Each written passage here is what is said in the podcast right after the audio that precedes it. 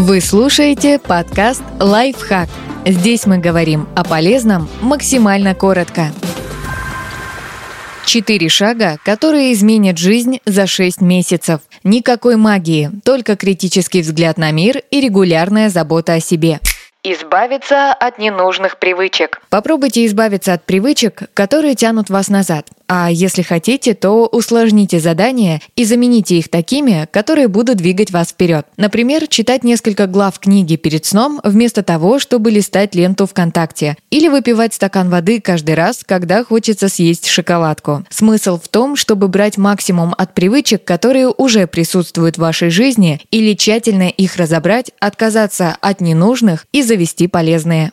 Делать что-то приятное для себя каждую неделю. Следующие шесть месяцев постарайтесь каждую неделю делать как минимум одну вещь для себя. Запишитесь на массаж, посмотрите любимый фильм, выпейте чашечку кофе в тишине. Посвятите время себе, не думая о других. Это не обязательно должно быть серьезное занятие на несколько часов. Цель в том, чтобы сделать перерыв и уделить хотя бы несколько минут самому себе. Забота о себе – это возможность подарить миру лучшую версию себя записывать свои достижения перед сном. Наверняка у вас были дни, когда вы упорно работали, но под вечер все равно чувствовали себя так, будто не сделали ничего существенного. В стремлении к большим, амбициозным целям мы часто не замечаем, сколько всего уже добились. Мы игнорируем выполненные задачи и сокрушаемся, что не успели сделать больше. Именно поэтому важно регулярно праздновать свои достижения, даже самые маленькие. Выделяйте пару минут вечером и записывайте, что удалось сделать за день и чем вы гордитесь. Возможно, вы завершили все запланированные дела, достойно справились с конфликтом на работе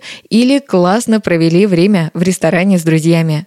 Ставить все под сомнение. Научитесь не принимать все как должное. Старайтесь анализировать любой совет и информацию, которую получаете, даже эти шаги. Имеют ли они смысл для вас? Помогут ли на пути к вашей цели? Есть ли смысл внедрять их в вашу повседневность? Не существует универсального свода правил для идеальной жизни. То, что подходит одному, вредит другому. Например, диета, которая помогла вашей подруге, может совершенно не сработать для вашего организма. Будьте более критичны ко всему, что происходит вокруг, и фильтруйте любую доступную вам информацию. Подписывайтесь на подкаст «Лайфхак» на всех удобных платформах. Ставьте ему лайки и звездочки. Оставляйте комментарии. Услышимся!